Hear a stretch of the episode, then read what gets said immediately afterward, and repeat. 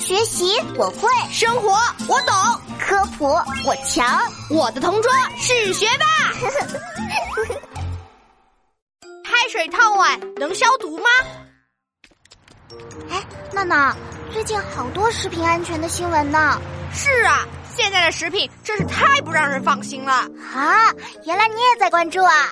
当然，昨晚我在桌上放了一包薯片，早上就不见了，也不知道被谁偷吃了。唉，这食品放家里也不安全呀。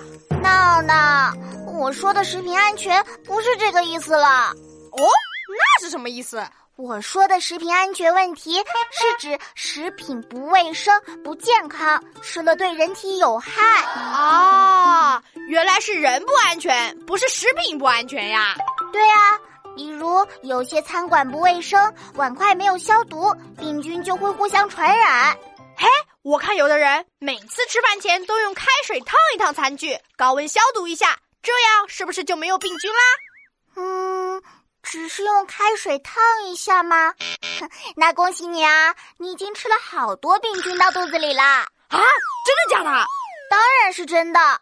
开水烫一下根本就达不到高温消毒的标准，真正的高温消毒必须是在一百摄氏度的高温中保持一到三分钟才行。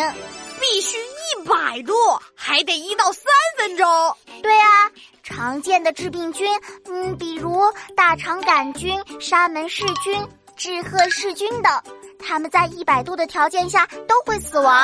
那用开水多冲一会儿，多泡一会儿不就好了吗？那可不行，开水从水壶里倒出来，很快就凉了，不可能一直保持一百度啊。哦，也对哦。哎，那咋办呀？那是不是就没有办法对付病菌啦？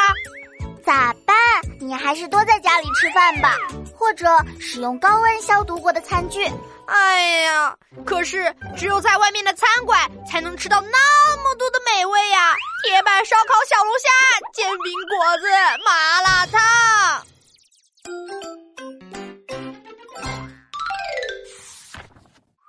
嗨，是我，王静静。